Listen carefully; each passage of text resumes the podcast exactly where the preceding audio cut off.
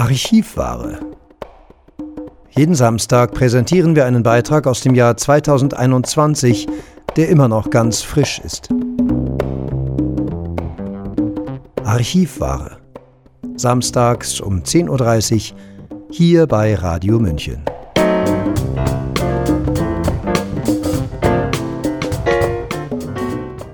Herzlich willkommen bei Radio München. Wir blicken nach Österreich, denn in Österreich können wir beobachten, was hinsichtlich der Corona-Politik in wenigen Wochen nach Deutschland schwappt. Jüngst brüskierte der Präsident der österreichischen Ärztekammer, Professor Dr. Thomas Scheckeres, einen großen Teil seiner Ärztinnen und Ärzte. In einem Rundschreiben drohte er mit disziplinarrechtlichen Konsequenzen, wenn sie ihren Patientinnen eine individuelle Beratung, eventuell auch eine abschlägige zur sogenannten Impfung geben würden.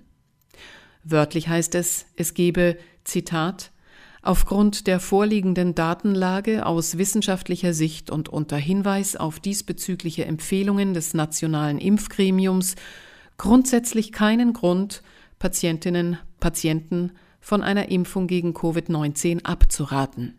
Zitat Ende. Dieses Schreiben veranlasste 52 Ärztinnen und Ärzte, einen offenen Brief an ihren Ärztepräsidenten zu verfassen. Ulrich Allroggen hat ihn für uns eingelesen. Sehr geehrter Herr Präsident, mit Ihrem Rundschreiben 325-2021 vom 2.12.2021, das zwar nicht an die Öffentlichkeit gerichtet, aber inzwischen öffentlich verfügbar ist, haben Sie gegen die Grundprinzipien der evidenzbasierten Medizin und der ärztlichen Behandlungsfreiheit verstoßen und gewissenhaft arbeitenden Kolleginnen und Kollegen pauschal Disziplinarstrafen angedroht. Sie haben diktatorisch festgelegt, wie Ihrer Meinung nach ärztliche Beratungspflicht zu definieren ist. Wenn ein Ärztekammerpräsident so agiert, verlieren wir bei unseren Patienten unsere Glaub- und Vertrauenswürdigkeit. Sie schreiben ohne Angabe von Quellen für Ihre Behauptung, Zitat, im Zusammenhang mit der gegenwärtigen Pandemie darf klargestellt werden, dass es derzeit aufgrund der vorliegenden Datenlage aus wissenschaftlicher Sicht und unter Hinweis auf diesbezügliche Empfehlungen des nationalen Impfgremiums grundsätzlich keinen Grund gibt, Patientinnen, Schrägstrich Patienten von einer Impfung gegen Covid-19 abzuraten. Zitat Ende. Zu dieser Aussage nehmen wir wie folgt Stellung. Die Datenlage hinsichtlich der Effektivität und Sicherheit der in Österreich verfügbaren Covid-19-Impfstoffe ist keineswegs einheitlich und eindeutig und ist zudem einem permanenten Wandel unterworfen. Während man bis vor wenigen Wochen davon ausging, dass die Covid-19-Grundimmunisierung Schutz gegen die Erkrankung gewährt, ist mittlerweile wissenschaftlich belegt, dass dieser Schutz erstens allenfalls hinsichtlich schwerer Verläufe relevant ist und zweitens nach spätestens sechs bis sieben Monaten statistische Signifikanz verliert. Weiters ist wissenschaftlich nachgewiesen, dass geimpfte und nicht geimpfte die Infektion gleichermaßen weitergeben können. Das Argument, dass mit der Impfung eine Herdenimmunität erzielt werden kann, ist also obsolet. Ob durch die Boosterimpfung ein weitergehender Schutz erzielt werden kann, ist ungewiss. Die bisher hierzu vorliegenden Studien überblicken nur wenige Wochen und machen deutlich, dass die absoluten Effekte allenfalls marginal sind und sicher am Verlauf der Pandemie insgesamt nichts ändern werden. Dies ist insbesondere daran zu erkennen, dass kein Zusammenhang zwischen Impfquote und Inzidenz nachweisbar ist. Hinzu kommt die große Mutationsfreudigkeit von SARS-CoV-2. Bereits gegenüber der derzeit noch vorherrschenden Delta-Variante wurde ein verminderter und rasch schwindender Effekt der Impfungen gezeigt. Ob gegenüber der sich derzeit ausbreitenden Omikron-Variante überhaupt noch ein Schutz vorliegt, ist unbekannt. Die Schutzwirkung der Covid-19-Impfungen ist, wenn überhaupt, lediglich für Personen mit einem hohen Risiko für einen schweren Verlauf für Covid-19 relevant.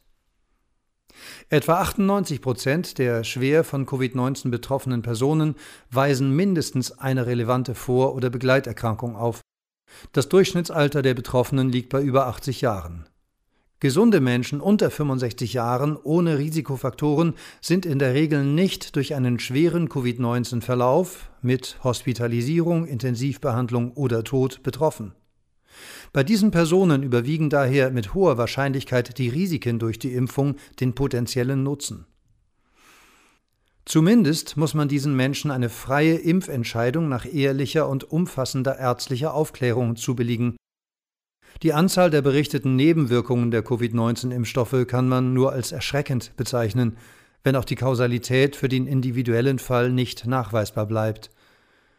Bisher wurden bereits neun rote Handbriefe verschickt, die vor schweren Nebenwirkungen bis hin zu Todesfällen warnen.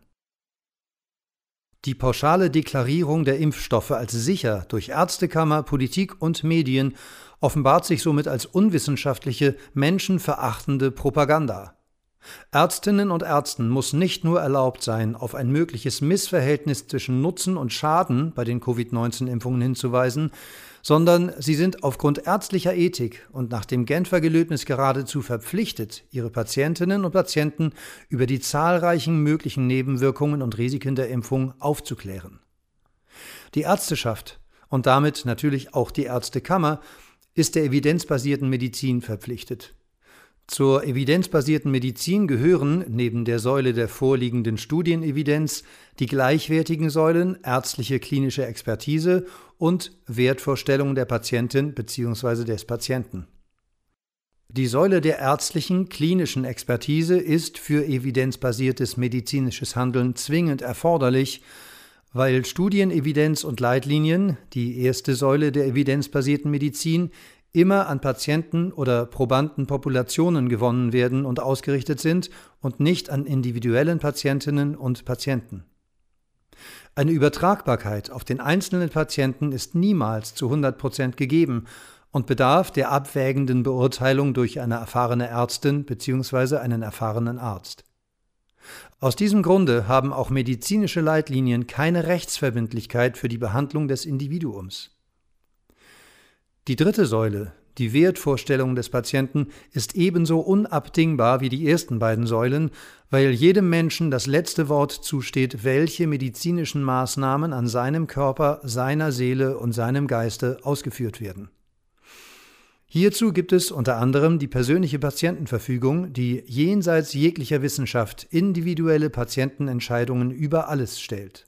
Wir fordern Sie, Herr Präsident, auf, als oberster Repräsentant der österreichischen Ärzteschaft die Grundprinzipien einer evidenzbasierten ärztlichen Behandlung zu respektieren und die jeder ärztlichen Tätigkeit zugrunde liegende individuelle Behandlungsfreiheit zu schützen.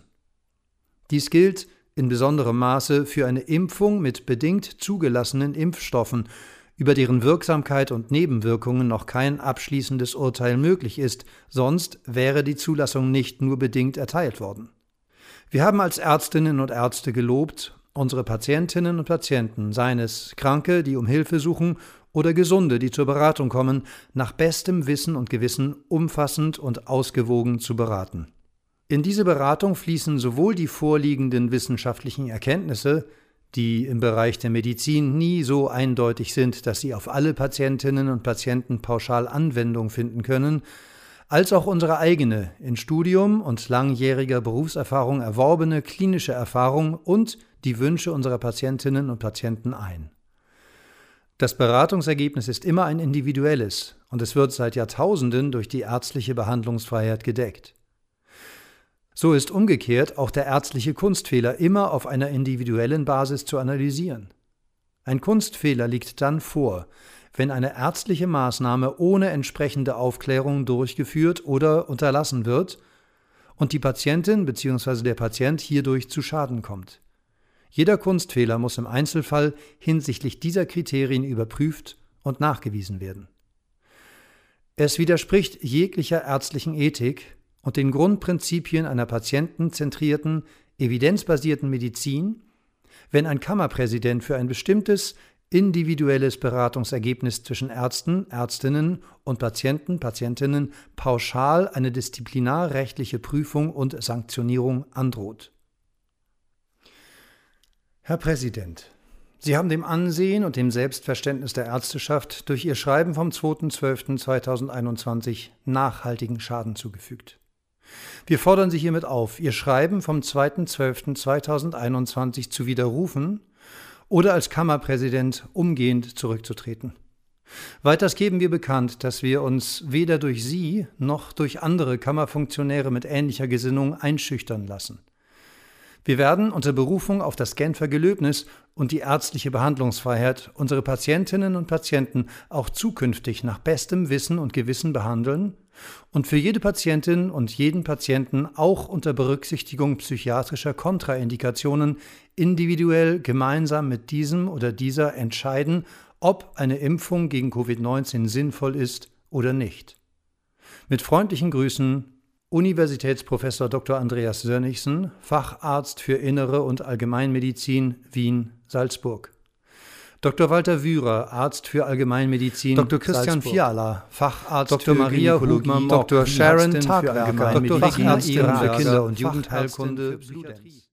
Sie hörten den offenen Brief von 52 Ärztinnen und Ärzten Österreichs an Österreichs Ärztekammerpräsidenten Professor Dr. Thomas Schickeres. Ulrich Alroggen hat ihn für uns eingelesen.